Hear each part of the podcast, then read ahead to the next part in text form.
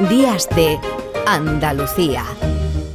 Bajo el cielo de Andalucía. Gladiador, el emperador quiere conocerte. Yo sirvo al emperador. Me llamo Máximo Décimo Meridio, comandante de los ejércitos del norte, general de las legiones Félix, leal servidor del verdadero emperador Marco Aurelio, padre de un hijo asesinado. Y él se llama Manuel Navarro, Indiana Jones. Manolo, buenos días. Buenos días.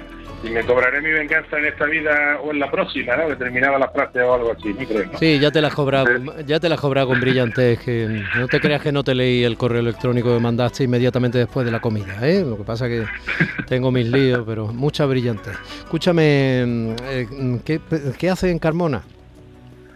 En Carmona, bueno, Carmona sabes que como decían los los autores andalusíes, ¿no? que era una metáfora que empleaban mucho, Mm. es una de, la, de los brillantes de la corona de Al-Ándalus, ¿no?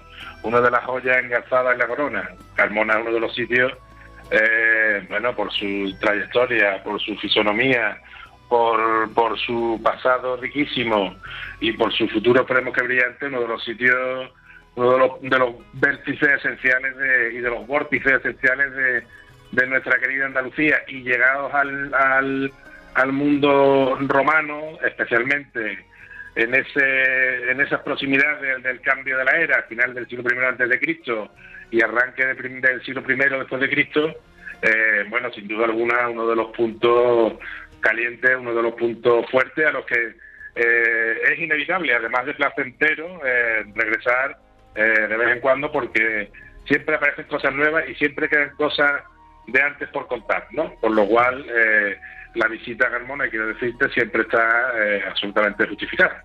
Bueno, pues yo creo que está bien respondido. Pues entonces nos vestimos de legionarios romanos y vamos al asunto. Nos vestimos de legionarios romanos y vamos al asunto.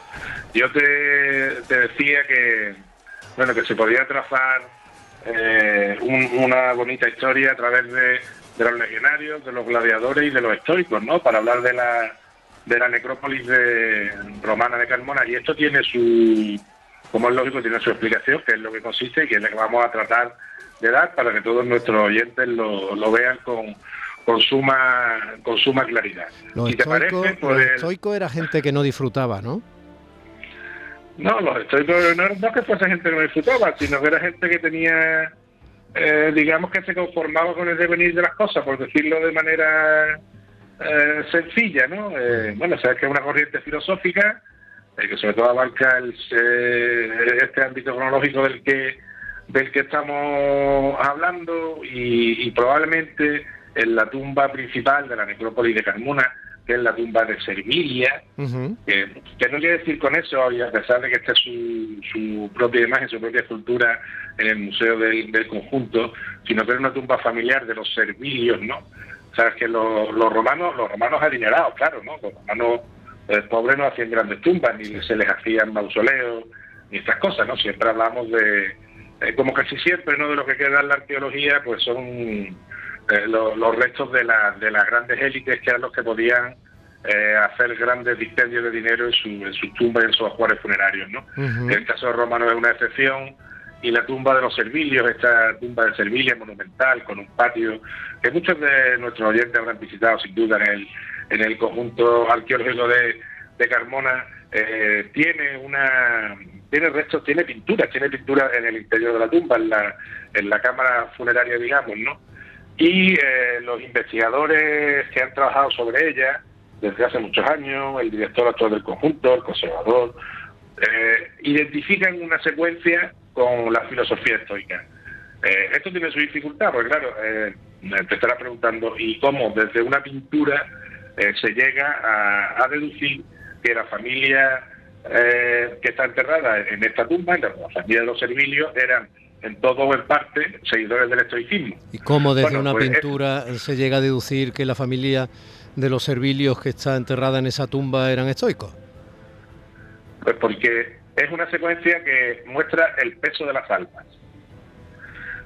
y esta es una eh, figura eh, asociada al estoicismo. El la peso, secuencia del peso de, de, las, al- de las almas. el peso de las almas. Eh, esta secuencia que O sea, para, que para entraron- entendernos, lo que Kundera tituló La insoportable levedad del ser. Aproximadamente, exactamente. sí. Exacto. Una, una figura que, como bien sabes, ya viene del antiguo Egipto, donde ya está representado el, el peso de las almas, ¿no? Que se representa el corazón del individuo eh, y al otro lado sus actos y, y, y en función de esto, pues se va al, bueno, se va al cielo o se va al infierno, bueno, como lo llamaban los egipcios, ¿no? Que ahora no recuerdo exactamente. Sí. Pero eh, en el caso de Roma, esta, eh, esta representación, que en su día, eh, cuando la vieron eh, George Bonsor y Fernández Díaz, no la, no la asociaron al estoicismo, sino la asociaron a una escena doméstica, una escena de, de cocina o de comercio, ¿no? De, de, bueno, estar pesando una mercancía o estar pesando un ingrediente, ¿no? La investigación, con el paso de, de los años, la, la ha escrito a, a la filosofía estoica. Con lo cual, si ya de por sí la tumba, por su monumentalidad, por su disposición, era probablemente una tumba que tenía una planta superior, estamos hablando de un patio que puede tener fácilmente el lado más largo del rectángulo 35 o 40 metros, el corto puede tener unos 15 o 20, sí, hablamos de una tumba muy monumental, ¿eh? Mm. Eh, con un interior con una falsa cúpula, eh, con pinturas que no es tan frecuente, una tumba de una dimensión, eh, bueno, no hay otra tumba así en la península ibérica. Bueno, la tumba es más grande que alguno de los apartamentos que alquilan en Madrid. La tumba es mucho más grande, sí, efectivamente. Entonces, este, este detalle al que hay que llegar después de no pocas deducciones, estudios comparativos, me parece realmente una deducción eh, finísima, ¿no? De cómo se asocia, cómo se puede asociar eh, la, la pertenencia a, a una escuela filosófica del- de los propietarios de la, de la tumba con el con el propio monumento, ¿no? Porque es una tumba muy monumental que, que no solo se empleaba eh, en el ritual funerario, que no solo era el último cobijo de los propietarios, sino que en estas tumbas, esto es un factor muy interesante también, eh, se desarrollaban, como es lógico, actividades eh, de orden civil y de orden mercantil, porque claro, eh, la familia, cuando moría un principal, una familia de este tipo, que probablemente fueran grandes propietarios agrícolas o, o mineros o, o- o de ambas cosas, ¿no? Eh, tenía que garantizar de alguna manera las alianzas, los pactos con los proveedores, con los políticos, eh, con lo cual estas grandes tumbas monumentales y estas rituales que se desarrollaban dentro de ellas eh, se convertían también en un, en un evento social y en un evento clave para la supervivencia del propio clan, de la propia familia que la edificaba, ¿no? O sea, O no sea, está hablando solamente de... que no había una familia en condiciones que se preciara si no tenía una tumba tipo apartamento duplex. Efectivamente. Fo. Las grandes familias tenían que... Bueno, es lo que han sido era- luego los panteones y todo esto. es lo que han sido los panteones, que nosotros seguimos la tradición eh, romana funeraria al pie de la letra, prácticamente, ¿no? Mm. desde, desde esas construcciones hasta el, hasta el mundo del que ya hemos hablado alguna vez, por ejemplo, de las cofradías en el siglo XVII XVIII, Sí, sí. que siguen el modelo idéntico de los colegios funeraticias romanos, que se puede ver una, una tumba también así, hay una tumba de, de una de estas cofradías, de estos nuestros colegios mm, funerarios en Carmona, ¿no? en la tumba del, del, del columbario de Triclinio, en la que los investigadores la, la escriben directamente a este tipo de, de sociedades de, de enterramiento, porque la necrópolis de Carmona es una necrópolis muy grande. Es una necrópolis tan grande que esta semana hemos tenido la oportunidad de ver una tumba que está fuera de lo que es el recinto que hoy en día se visita, del recinto arqueológico, y está debajo de una casa. Está dentro de una casa. Y es una tumba grande, con abovedada, eh, de la que además hay una exposición ahora mismo en el Museo de Carmona, que recomendamos su visita, porque los ajuares que hayan aparecido en la tumba son maravillosos. Hay unos vídeos que son maravillosos, su estado de conservación. Hay una especie de platito que parece que viene directamente de, Alejandría, que es mm, una cosa irrepetible, un anillo de oro con un jano bifronte. Incluso hay una curiosidad dentro de estos ajuares. Hay un pequeño botecito que conserva un líquido que se está investigando lo que es y todavía no se sabe.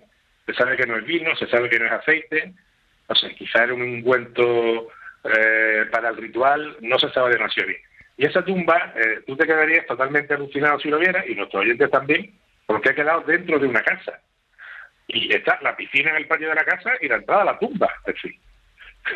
La, la, la extensión es tan grande de la necrópolis de Carmona que iba, eh, pues como va en la vía aquí en Roma, las tumbas fuera de la ciudad siempre, a los lados de, de una de las vías principales, o de las dos, que en este caso, eh, claro, hoy en día ocupa parte de, está debajo de la ciudad, ¿no? O sea, conviven en este caso eh, los muertos romanos con los vivos de, de hoy en día, seguramente en muchas más casas.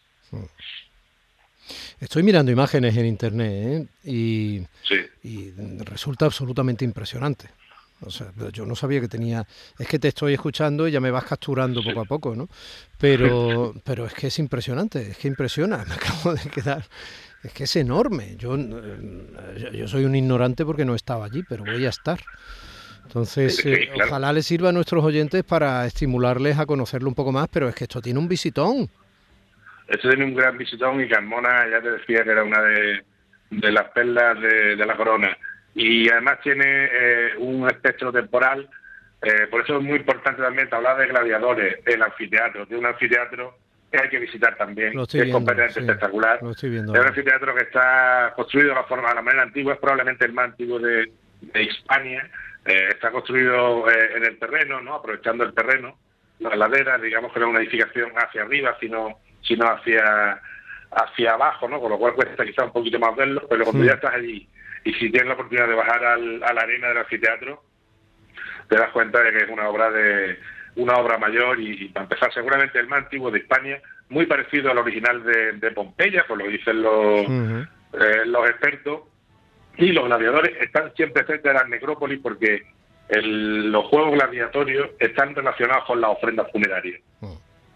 Cuando un personaje principal eh, de este índole fallecía, eh, se le hacían juegos de sangre, tanto en el mundo ibérico como en el griego, como en el romano, y el romano va un poco, como siempre, eh, adaptando y filtrando todas estas tradiciones del Mediterráneo eh, y las consigue filtrar en el, en el anfiteatro, que como bien sabes significa dos teatros, un anfiteatro son dos teatros eh, enfrentados uno a otro, y, y ahí es donde se, se desarrollan estos espectáculos que tanto tienen que ver con el, el mundo funerario, que transcurría además por la vía Augusta, que es, mm, vamos, literalmente eh, va por al lado del anfiteatro, ¿no? que es la vía, como bien sabes, unía Cádiz eh, con Roma. ¿no?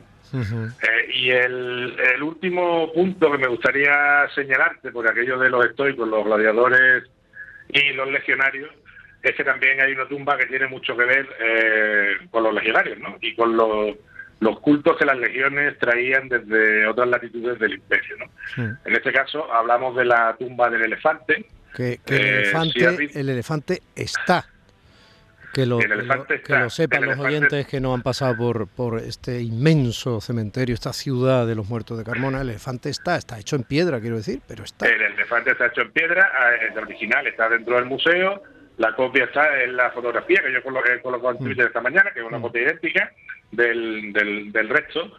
Y esta tumba es una tumba en la que probablemente, además de funcionar como tumba durante un periodo, eh, funcionó como un mitraeo, como un, un lugar en el que se practicaban, eh, se llevaban a los cultos a Mitra.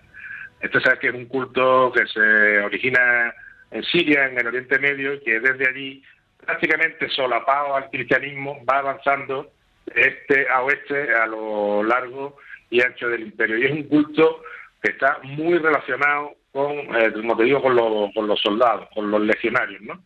De manera que esta tumba, este mitreo, eh, por una parte eh, captura la entrada del sol en el, en el equinoccio de, del otoño, eh, su paño eh, trasero último está orientado a las constelaciones donde los mitraicos eh, dirigían su- sus oraciones, digamos, y además era una, no es una, su aspecto original no es como ahora, ahora está descubierta, su aspecto original estaba cubierta y dentro tenía fuentes con agua, de manera es como si el iniciado entrara en una especie de caverna eh, para desarrollar allí el, culto, que sabes que además era un culto que terminaba con el, con el sacrificio eh, de un toro o de un buey, como también se recoge, por ejemplo, en el Museo Arqueológico de Córdoba, donde hay, hay un mitra eh, extraordinario, ¿no? de una, talla maravillosa, ¿no? Por lo cual, fíjate, eh, solamente hemos hablado de, de dos tumbas y del anfiteatro, por decir tumba, lo que, de lo que estamos hablando la importancia del patrimonio eh, que tiene Carmona y que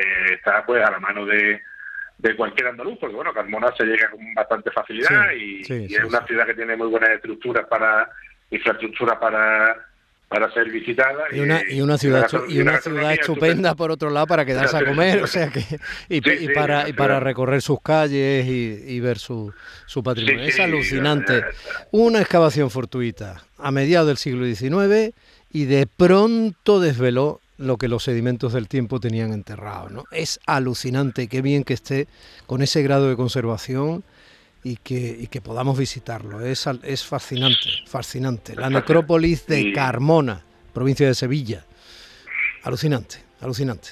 Uno, con uno de los primeros, además, hablabas del anfiteatro, como bien has dicho, que construyeron los romanos en aquella Hispania, que luego fue España, ¿no? ¿De verdad que Hispania significaba tierra de conejos o estamos todavía en la duda? Bueno, eso está en el debate de los filólogos y, y se parece que sí, que la raíz sí, unos lo defienden, otros dicen que no, pero bueno, también se ha dicho de tierras de serpiente, en fin, eso es una discusión que llevan desde el siglo XIX los, los latinistas y los filólogos clásicos y eso, pues discutiendo por los textos, por lo cual es una de sus distracciones favoritas. Me llamo Máximo Padre de un hijo asesinado, marido de una mujer asesinada, y alcanzaré mi venganza en esta vida o en la otra. Visitar la necrópolis y el Museo Arqueológico de Carmona es una oportunidad única de conocer una de las grandes civilizaciones que poblaron nuestra tierra. La hemos imaginado a través del relato de Manuel Navarro Jones. Hasta la semana que viene, Manolo. Un fuerte abrazo a todos. En Canal Sur Radio, Días de Andalucía con Domi del Postigo.